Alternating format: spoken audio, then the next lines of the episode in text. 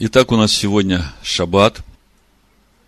У нас сегодня первый день праздника опресноков. И в книге Вайкра, 23 главе написано, с 4 стиха. Вот праздники Аданая, священное собрание, которое вы должны созывать в свое время. В первый месяц, в четырнадцатый день месяца вечером Песах Аданая. И в пятнадцатый день того же месяца праздник опресноков Аданаю – Семь дней ешьте опресноки, в первый день да будет у вас священное собрание, никакой работы не работайте.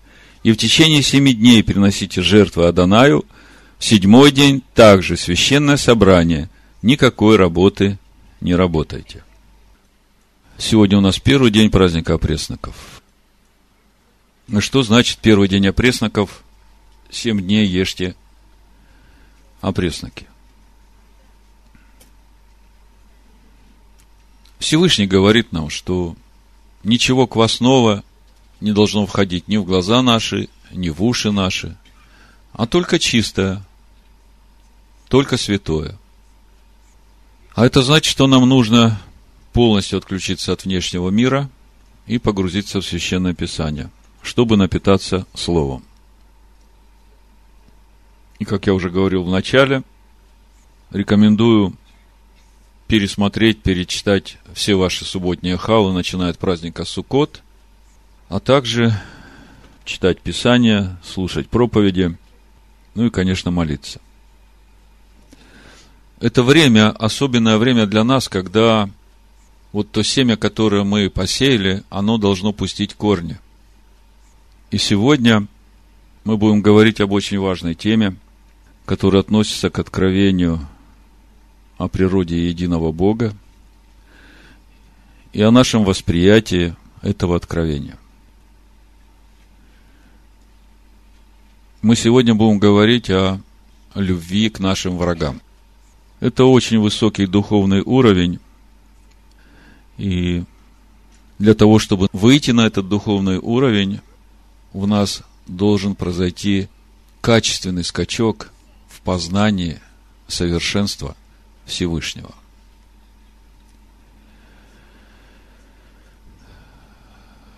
В Матвея 5 главе Ишуа говорит, 43 стих и дальше. Вы слышали, что сказано, люби ближнего твоего и ненавидь врага твоего. А я говорю вам, любите врагов ваших. Благословляйте проклинающих вас. Благотворите ненавидящим вас и молитесь за обижающих вас и гонящих вас. Да будете сынами Отца вашего Небесного. Ибо Он повелевает солнцу своему восходить над злыми и добрыми, и посылает дождь на праведных и неправедных. Ибо если вы будете любить любящих вас, какая вам награда? Не то же ли делают и мытари? И если вы приветствуете только братьев ваших, что особенного делаете? Не так же ли поступают и язычники? Итак, будьте совершенны, как совершенен Отец ваш Небесный. Как это возможно? Любить своих врагов. Ну, молиться за обижающих нас, благословлять проклинающих нас. Это еще как-то для нас понятно и возможно. Но любить своих врагов, которые всей своей сутью ненавидят тебя и хотят уничтожить тебя за то, что ты хранишь субботу, соблюдаешь праздники Всевышнего, исповедуешь единого Бога Авраама, Ицхака и Якова. Где взять для этого духовную силу, чтобы любить тех врагов, которые тебя хотят за это уничтожить? Судя по тому, что мы читаем во второй части этого обращения Иешуа к нам, ибо он повелевает солнцу своему восходить над злыми и добрыми, посылает дождь на праведных и неправедных, мы видим, что совершенство Отца в том, что он ко всему творению относится с одинаковой любовью и добротой ко всему творению. И вот э, вопрос именно в том и стоит, что должно произойти в нас, чтобы мы были так же совершенны, как Отец наш Небесный, чтобы мы могли ко всему Его творению, ко всему, что окружает нас, относиться с одинаковой любовью. Не только к братьям и сестрам, не только тем, которые э, желают нам добра, а и к тем, которые ненавидят нас. Вот как? Как к этому прийти? Где этот источник? Как его открыть в себе?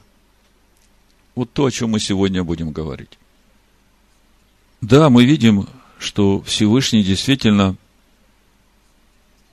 добр и к злым, и добрым,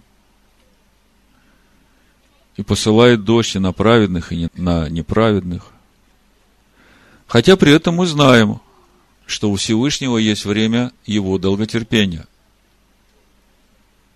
И когда оно заканчивается, когда мера беззакония и беззаконников переполняется, тогда проливается его гнев. Это мы знаем из благословения, которое Всевышний дал отцу нашему Аврааму, о чем мы сегодня в пасхальный седер очень подробно говорили. В Берешит 15 главе мы читаем о том, что 13 стихе сказала Данай Аврааму, «Знай, что потомки твои будут пришельцами в земле не своей, и поработят их, и будут угнетать их четыреста лет. Но я произведу суд над народом, у которого они будут в порабощении. После сего они выйдут с большим имуществом. И ты отойдешь к отцам твоим в мире, и будешь погребен в старости доброй. В четвертом роде возвратятся они сюда, ибо мера беззакония Амареев доселе еще не наполнилась. Вот этот 16 стих мы видим, что Всевышний добр – а Марии живут э, как идолопоклонники. Проливают невинную кровь, приносят в жертву своих детей идолам своим. Их э, дома для поклонения, это, считай, как публичные дома, где блудные женщины. И Всевышний на все это смотрит, и тем не менее – дает им возможность жить в обетованной земле, наслаждаться изобилием того добра, тех плодов, того солнца, которое приносит эта земля. И при всем при этом его избранники в это время находятся в Египте в рабстве. И Всевышний добр, и одинаково ровно относится ко всем, и всем дает дождь вовремя, и река разливается вовремя, Нил, и солнце светит, не заходит. Но мы видим, что когда заканчивается время долготерпения Всевышнего, и когда мера беззаконий, вот тех, кому он добр, кому он милостив, начинает переполнять уже определенную меру, которая определена от Всевышнего, то тогда уже начинает проливаться его гнев – Многие говорят, Бог Ветхого Завета, он такой кровавый. И вывод этот они делают из тех событий, о которых читают в книге Егоша бен Нуна, когда Всевышний повелевает своему народу изгнать Амареев со святой земли. И они, глядя на все, что там происходит, говорят, у нас Иисус наш Бог, Он другой. Он любящий, Он, э, он добрый Бог. И поэтому мы выбираем этого доброго Бога, а этот злой Бог, он нам не нужен. Но задумайтесь, ведь было время, когда этот злой Бог долготерпеливо 400 лет изливал и дождь, и светил солнце на этих амареев, которые продолжали вести нечеловеческий образ жизни. Так, если мы откроем Исаию 63 главу,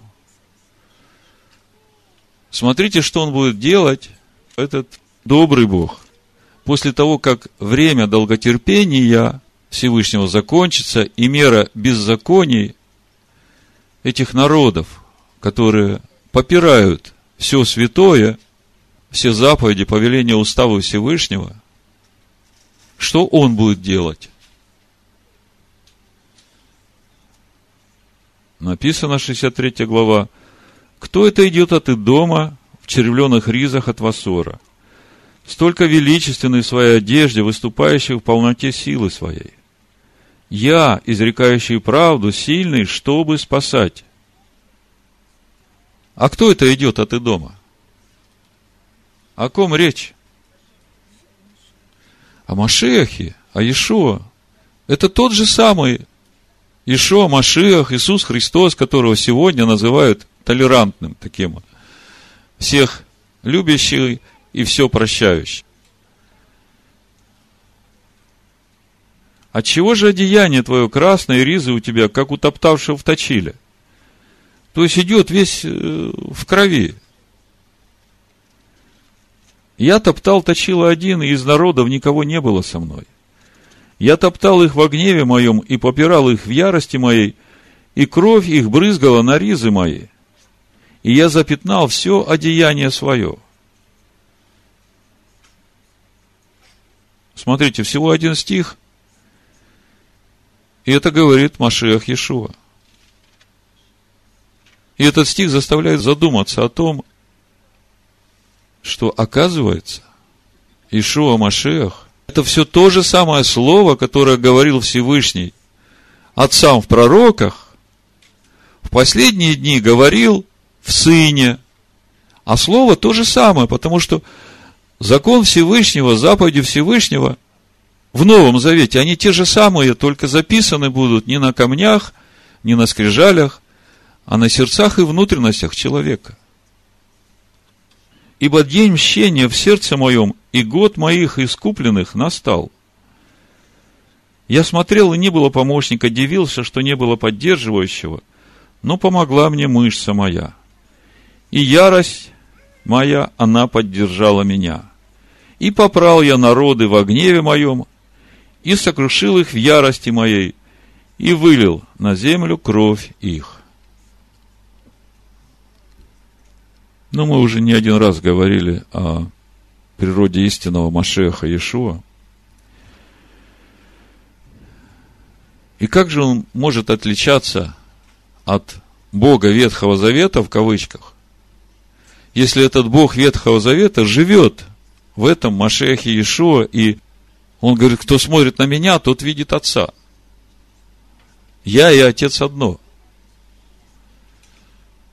И вот мы видим, что когда закончится время долготерпения Всевышнего, и когда мера беззакония народов переполнит свою чашу, то все будет так же, как мы читаем в образах, в Торе, когда Всевышний повелевает своему народу овладеть святой землей и изгнать амареев – с этой земли.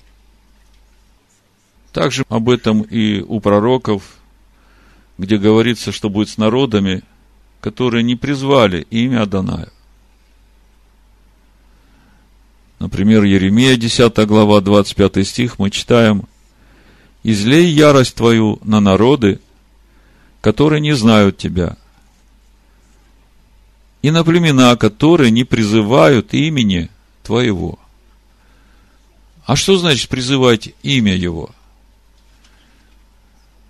Это есть какое-то особое имя в паспорте у Всевышнего, которое надо узнать и так его называть, чтобы призвать.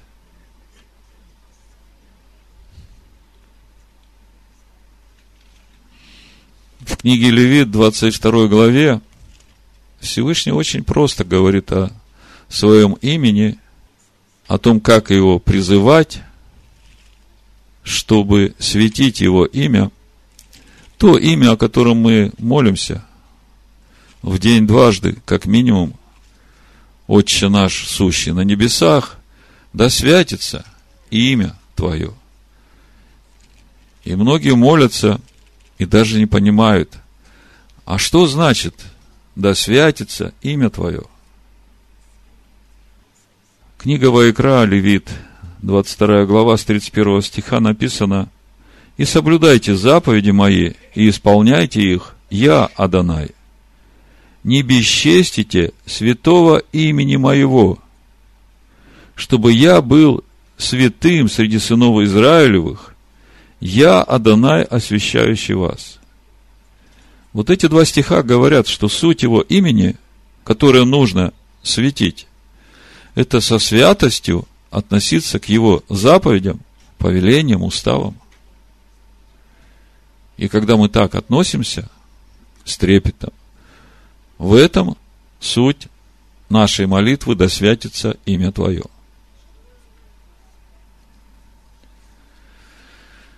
Так вот, Еремия 10.25 говорит – излей ярость твою на народы, которые не знают тебя, и на племена, которые не призывают имени твоего. Ибо они съели Иакова, пожрали его, истребили его, и жилище его опустошили. Понимаете, вещь очень простая. Всевышний открыл свое имя Иакову. Всевышний доверил свою Тору, свое учение Иакову. И Иешуа говорит, самарянке в ее лице всем народам. Вы не знаете, которому кланяетесь в греческом тексте, если смотреть дословно. А мы знаем, которому кланяемся. Ибо спасение от иудеев, то есть самое важное для всех народов, которые должны призвать имя Аданая, они должны научиться у иудеев кланяться тому и так, как это делают иудеи. А народы вместо этого, чтобы носить на руках иудеев, они съели Иакова. И все потому, что не увидели для себя важность и ценность призвания в свою жизнь, в свою душу имени Аданая. 68-й псалом с 23 стиха. «Да будет трапеза их сетью им, и мирное пиршество их западнею. Да помрачатся глаза их, чтобы им не видеть, и чресла их расслабь навсегда. Излей на них ярость твою, и пламень гнева твоего, да обымет их.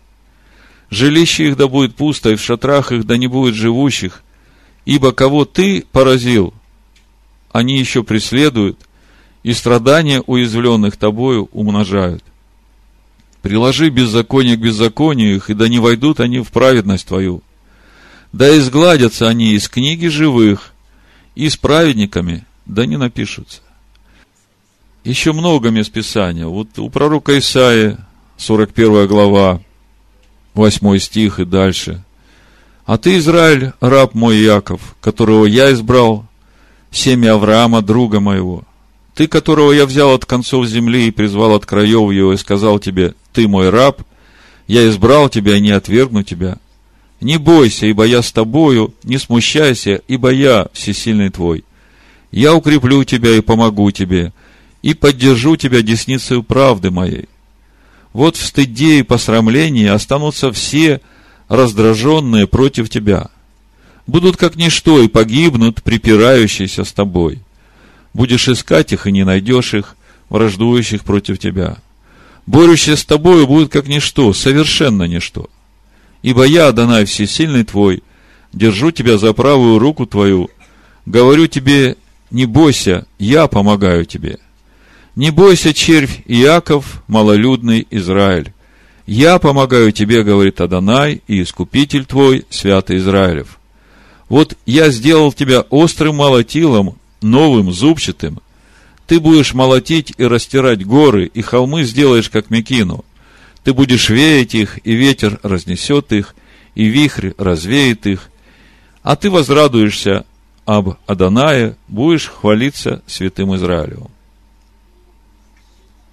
Есть много и других мест, которые говорят о том, что будет с народами, враждовавшими против тех, которые хранят закон Всевышнего. И вот при всем этом Иешуа говорит, любите врагов ваших и будьте совершенны, как Отец ваш Небесный. И когда Иешуа говорит о любви к врагам, я так понимаю, что речь идет именно о тех, которые сейчас враждуют и против Всевышнего, и против его народа.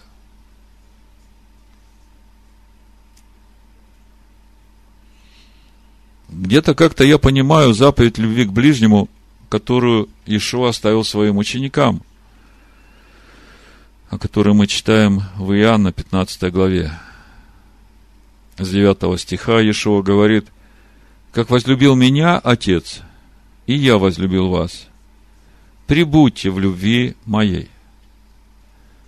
Каким образом мы можем пребывать в любви Машеха Иешуа? Он говорит, 10 стих, «Если заповеди мои соблюдете, прибудете в моей любви, как и я соблюл заповеди Отца моего и пребываю в его любви». Помните, Иоанн нам пишет в первом послании, в пятой главе, Ибо любовь к Богу именно в том, чтобы мы соблюдали заповеди Его. Ишуа говорит, прибудьте в моей любви. Если заповеди мои соблюдете, то прибудете в моей любви. А если не соблюдем, то не прибудем его любви. И опять непонятка. А как же любить врагов? А как же быть совершенным? Сие сказал вам, да радость моя в вас прибудет, и радость ваша будет совершенна. Сие есть заповедь моя, да любите друг друга, как я возлюбил вас. То есть сначала он говорит о том, чтобы мы пребывали в его любви, и для того, чтобы мы пребывали в его любви, нам надо соблюсти его заповеди – смотрите, то, что он дальше говорит, связано с тем, что он перед этим говорит. Дальше он говорит, любите друг друга, как я вас возлюбил.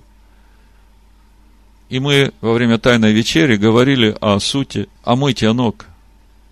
Если я не умою тебе ног, то не будешь иметь счастья со мной. И что я делаю сейчас, ты потом поймешь. Петру говорит Ишуа. И мы увидели, что потом, это именно тогда, когда он уже трижды отрекся от него. А Ишуа говорит, любите друг друга, как я возлюбил вас, то есть я отдаю свою жизнь за вас, и вы будете готовы к этому. В этом суть омытия ног. Нет больше той любви, как если кто положит душу свою за друзей своих. Вы, друзья мои, если исполняете то, что я заповедую вам. Так вот, я говорю, вот эту заповедь я еще могу понять. Она близка мне и понятна к исполнению. Другое дело, что мне еще надо расти до этой заповеди, чтобы она была моей новой природой. Ну вот, э, любить врагов моих, быть совершенным как отец. Как выйти на этот духовный уровень? Как обрести этот источник любви Всевышнего к своим врагам? Хотя при этом мы видим, что приходит время, когда Всевышний изливает гнев на своих врагов, которые не воспользовались этим временем долготерпения Всевышнего. Так вот, приблизиться к пониманию этого очень важного вопроса помог мне один урок – уважаемого Реувена Фаермана, где он говорит о празднике Песах, о свободе праздника Песах. Там он разбирает природу идолопоклонства на более глубоком духовном уровне, чем сегодня мы это понимаем. И как я говорил уже в начале, я так понимаю, что Всевышний нас хочет выводить на более высокий духовный уровень. Для нас сегодня идолопоклонство – это когда молятся и поклоняются всяким изделиям рук человеческих, дереву, камню, силам природы, небесным воинством. И это понятно. Но это, я бы сказал, видимое проявление отсутствия откровения о природе единого Бога. Вот что говорят нам Писания о природе единого Бога. Мы знаем эти места Писания. И нам кажется, что мы понимаем это. И мы уже уверены в себе, что мы не таковые, как те идолопоклонники, которые поклоняются изделию рук, там, камням, там, иконам, крестам, э, звездам. То есть мы как бы уже такие продвинутые. У нас есть откровение о едином Боге, и для нас нету других богов. Мы так думаем. Но оказывается, при всем этом можно быть идолопоклонником. И вот когда мы сейчас разберем этот процесс, увидим вот ту глубину откровения о едином Боге, я думаю, что это как раз и приблизит нас к вот этому духовному источнику, вот этого совершенства, которое идет от Творца, который позволит нам любить врагов своих, любить все творение Всевышнего. Давайте сначала почитаем, что говорят Писания о природе единого Бога, и потом поговорим о том, что мы слышим и как мы это понимаем. Мы уже не первый раз сталкиваемся с таким явлением, когда вещи называем одними и теми же словами, но каждый за этим словом понимает что-то другое. Ну, Павел говорит, разномыслия должны быть, но все-таки есть первоисточник, и хорошо понимать, что об этом говорит сам первоисточник, каков дух этого слова, какое понимание там, в этом первоисточнике. Э, пророк Неемия, 9 глава, 6 стих. «Ты, Адонай, един. Ты создал небо, небеса небес и все воинство их, землю и все, что на ней, моря и все, что в них, и ты живишь все сие». Вот это выпишите себе где-нибудь. И ты живишь все сие, это очень нужно нам будет. Не только сегодня – это нужно нам будет для того, чтобы приблизиться к этому откровению о совершенстве Отца. И небесное воинство тебе поклоняются. Книга Деяний, 17 глава, с 22 стиха буду читать. Мы сейчас читаем местописание, смотрим, что говорит Писание о природе единого Бога. И став Павел среди Ариапага, сказал – Афиняне, по всему вижу я, что вы как бы особенно набожны. Ибо, проходя и осматривая ваши святыни, то есть э, целый пантеон богов греческих, на все случаи жизни, я нашел и жертвенник, на котором написано неведомому Богу. Всего-то, которого вы, не зная, чтите, я проповедую вам. Бог, сотворивший мир и все, что в нем, Он, будучи господином неба и земли, не в рукотворенных храмах живет и не требует служения рук человеческих, как бы имеющих в чем-либо нужду, сам давая всему жизнь и дыхание и все. От одной крови он произвел весь род человеческий для обитания по всему лицу земли – назначив предопределенные времена и пределы их обитанию, дабы они искали Бога, не ощутят ли Его и не найдут ли, хотя Он и недалеко от каждого из нас. Ибо мы им живем и движемся и существуем. И вот это тоже себе выпишите. Ибо мы им живем и движемся и существуем. Как и некоторые из ваших стихотворцев говорили, мы его и род. Итак, мы, будучи родом Божиим, не должны думать, что божество подобно золоту или серебру или камню, получившему образ от искусства и вымысла человеческого. И так, оставляя времена неведения, Бог ныне повелевает людям всем повсюду покаяться. Ибо Он назначил день, в который будет праведно судить Вселенную посредством предопределенного им мужа, и речь идет о Ишо Машехе, о 63 главе Исаия, то, что мы сейчас читали, подав удостоверение всем, воскресив его из мертвых. Я сегодня специально использую эти термины Бог, чтобы то, о чем я говорю, было более понятно тем, которые впервые об этом услышат, потому что они привыкли к этой терминологии. Конечно, для нас Бог – это Адонай, всесильный наш. Поэтому пусть это вас не смущает. Итак, что мы слышим и как мы это понимаем? Мы сейчас говорим о том, как обрести источник этой любви Всевышнего к своим врагам. Что мы слышим? Мы слышим то, что все, что существует в этом видимом мире, все живет Всевышним. Вы это слышите? Я вас просил выписать себе. И ты живишь все сие. Сам даешь всему дыхание и жизни все.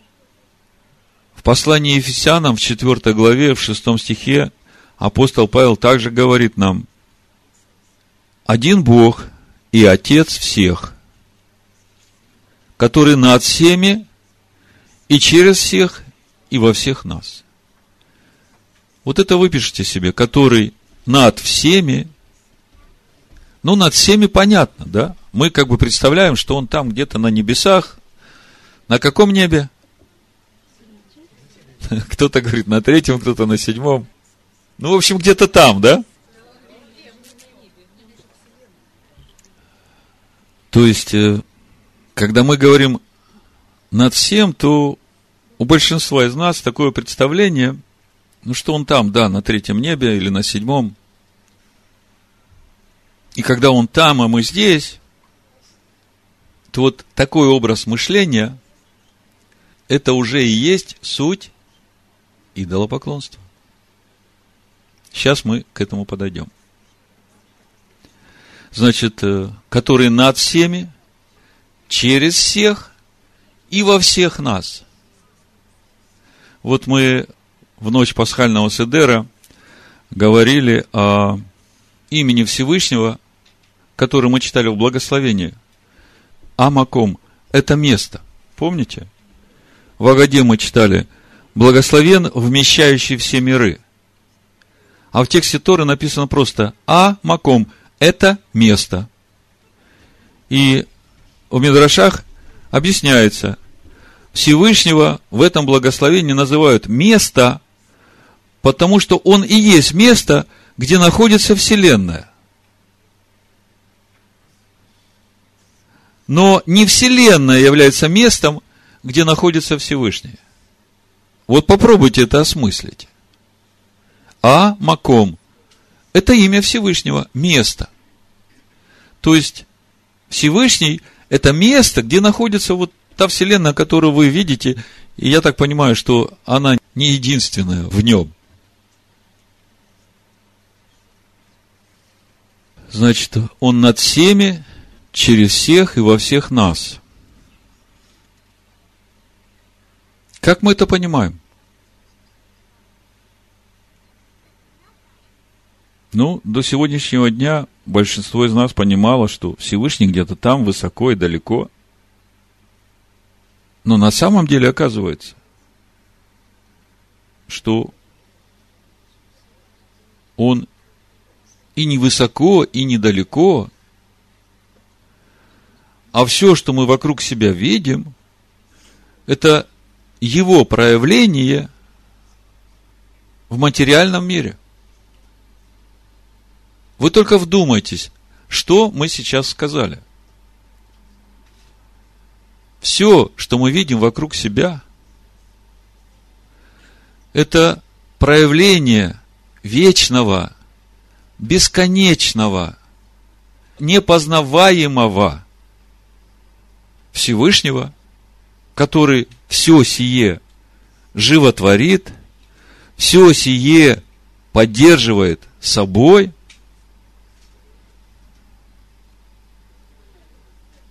А как вы думаете, а врагов наших? Кто животворит и поддерживает собой? Он. Потому что все им живет. То есть, когда ты начинаешь думать о Всевышнем, что Он не там далеко на небе, ну, в том смысле, что я здесь, а он там. Как бы мы разделены, он другой. Как бы я здесь один, а он другой там. Да? Так вот это и есть суть идолопоклонства. Вот у Оси в 13 главе, в 4 стихе написано, «Но я, Адонай Всесильный твой, от земли египетской, и ты не должен знать другого Бога, кроме меня, и нет Спасителя, кроме меня». И мы, когда читаем со своим языческим мышлением, мы опять думаем, ну да, у нас э, не будет Богом Хамас, там Дагон, или еще кто-то. У нас один Всевышний, да? Но что же на самом деле говорит Всевышний здесь?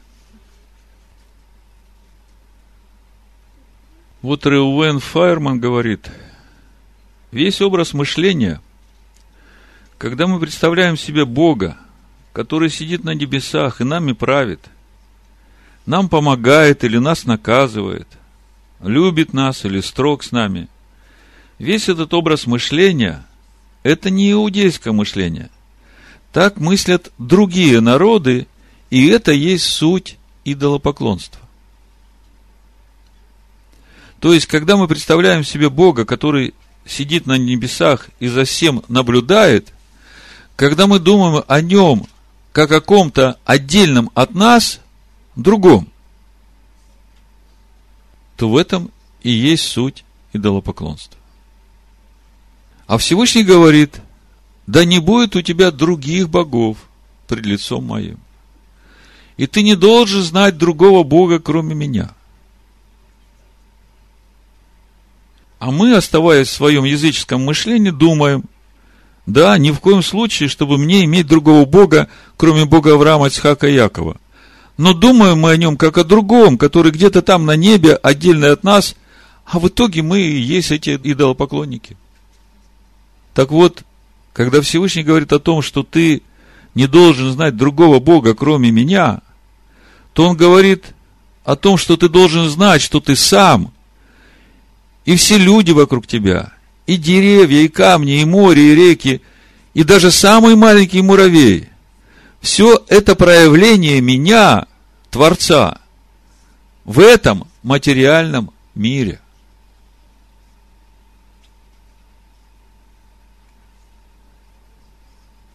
Разве Всевышний сам себя может ненавидеть? Теперь вы понимаете, где открывается этот источник любви к нашим врагам.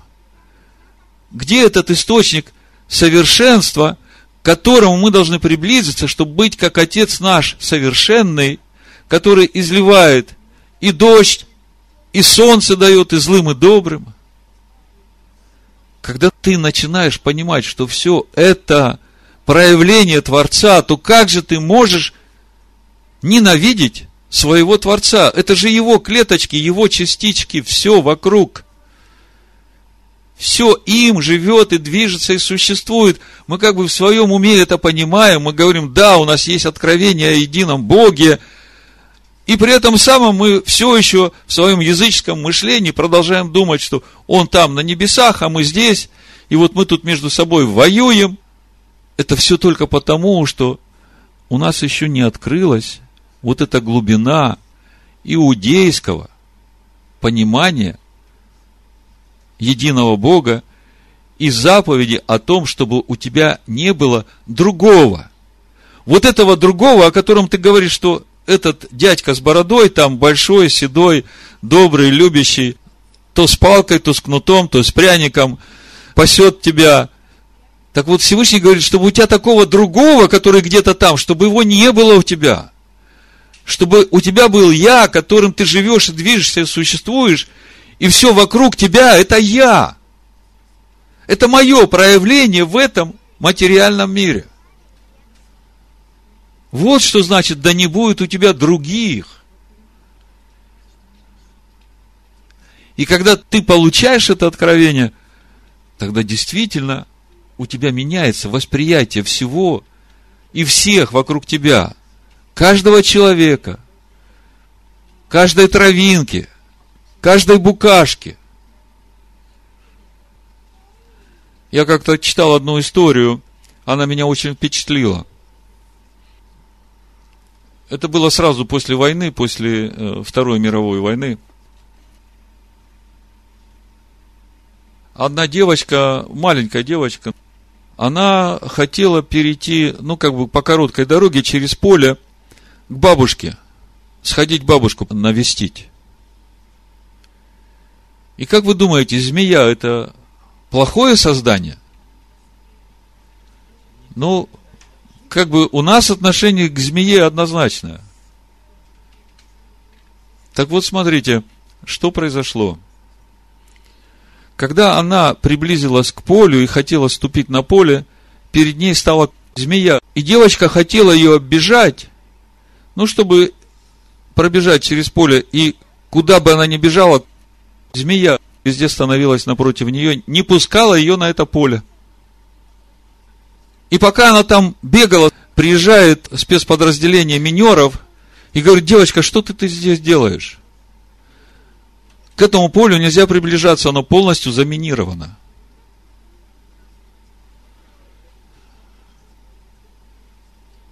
Вот когда ты начнешь видеть, что все, что вокруг тебя, это проявление Творца, вот тогда ты приблизишься к откровению о совершенстве – своего отца.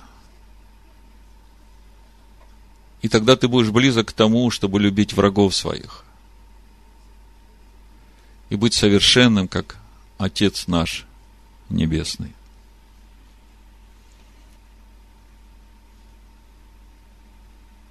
Но я, Адонай Всесильный твой, от земли египетской.